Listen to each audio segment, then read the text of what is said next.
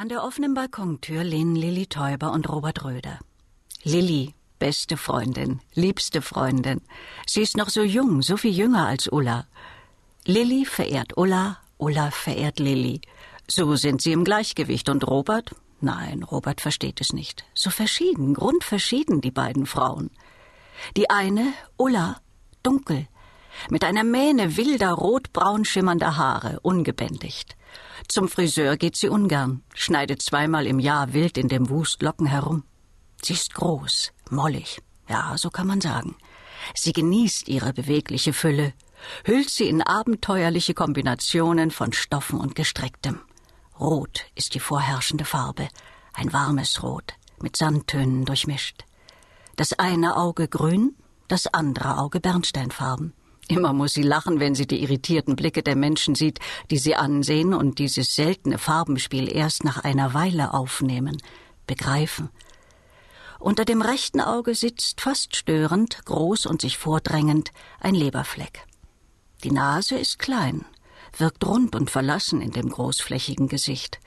Der Mund sitzt mit länglichen, schmalen Lippen ein wenig schief darunter. Sie kaschiert dies geschickt mit sehr viel Rot.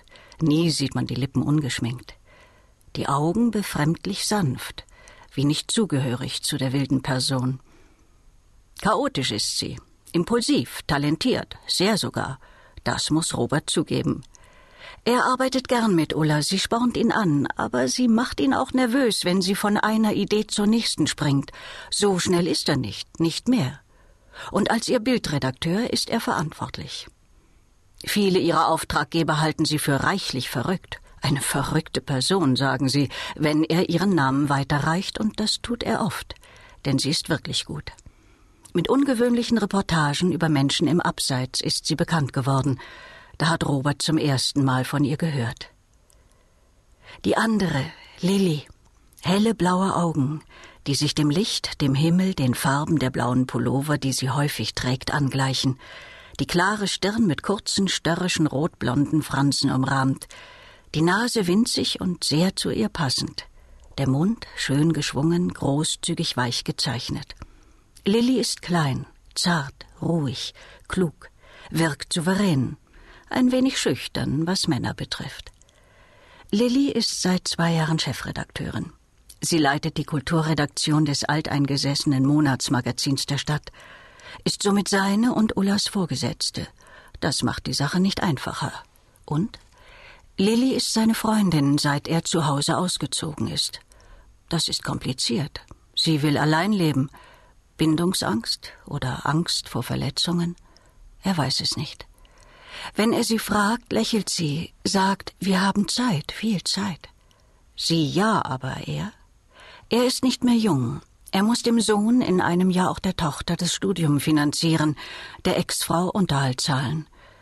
Er würde gern mit Lilly leben, Sie tut ihm gut. Das hat er nie erlebt.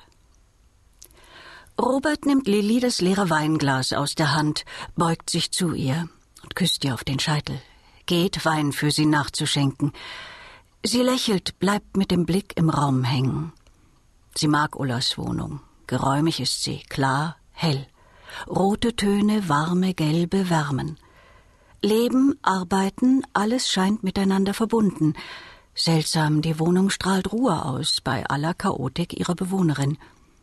An der großen, weißgetünchten Wohnraumwand hängt ein hell gerahmtes Schwarz-Weiß-Foto eines in Fachkreisen geschätzten und heute bei Auktionen hochdotierten Fotografen. Ein Original, Erstabzug, in der Technik der Solarisation. Auf der Rückseite eine Widmung für Ulla. Das Bild entstand im Jahr ihrer Geburt. Sie hat bei dem Fotografen als Praktikantin angefangen. Sie hat ihn verehrt. Er hat ihr eine große Karriere vorausgesagt. Er ist zu früh gestorben. Ulla hätte ihn gern zum Vater erklärt. Das weiß Lilly von Johanna, Ullas Mutter. Lilly weiß auch, dass Ullas Vater gestorben ist, als Ulla drei Jahre alt war, zu klein für wirkliche Erinnerungen. Nie spricht sie über ihn. Ullas eigene Arbeiten stehen teilweise gerahmt, teilweise aufgezogen in einem Wandschrank im kleinen Flur zum Bad. Im Wohnraum, in der Küche und auf dem Boden hocken, stehen in Gruppen an die 30 Leute. Keine Ahnung hat Lilly, wer da alles gekommen ist, wer mit wem, wer wer ist.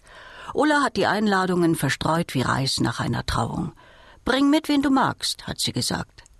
Ein Mädchen, mager die Kleine, löffelt von jedem der Teller auch noch den letzten Rest vom abgegrasten Buffet. Alles wie es kommt. Saures und Süßes schiebt sie bedächtig auf den großen Löffel, lutscht ihn ab, saugt wie ein Baby mit verklärtem Blick. Bemerkt wird sie nicht. Man kümmert sich um sich. Überall Gläser, leere, halbvolle Weinflaschen, Wasser, Bier. Der Tango, zu dem zwei Paare hingebungsvoll tanzen, leicht betrunken, hin und wieder schmachtende Lusttöne von sich gebend, ist schön, doch laut. Fünf der männlichen Gäste stehen in der Ecke zum Bad, diskutieren schreiend und gestikulierend über den neuesten Steuerreformansatz des Herrn Finanzministers. Auf dem kleinen, knuffigen Sofa sitzt ein Paar und mufft sich an. An der Schwelle zur Küchentür hockt ein junger Mann auf dem Boden. Ulla, im Mund die Zigarette, kommt aus der Küche, balanciert eine große Schüssel Mascarpone mit roter Grütze auf dem Kopf, eine Kalorienbombe, stolpert über die Beine des jungen Mannes. Der fängt die Schüssel auf, was aber nicht verhindert, dass ein Teil der Creme samt Grütze auf dem Parkettboden landet. Er lacht, zu laut.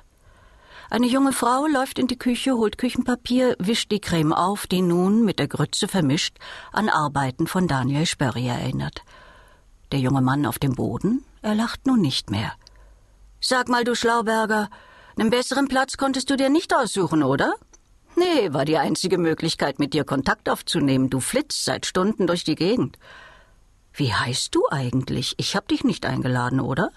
Hast du nicht? Philipp, wollte schon immer mal mit einer prominenten Fotografin Tango tanzen. Er hangelt sich hoch, versucht mühsam, aber nicht unelegant mit ihr, der das sehr gefällt, Tango zu tanzen. Sie überlässt sich den Armen des Jungen. Farben sieht sie vor ihren geschlossenen Augen.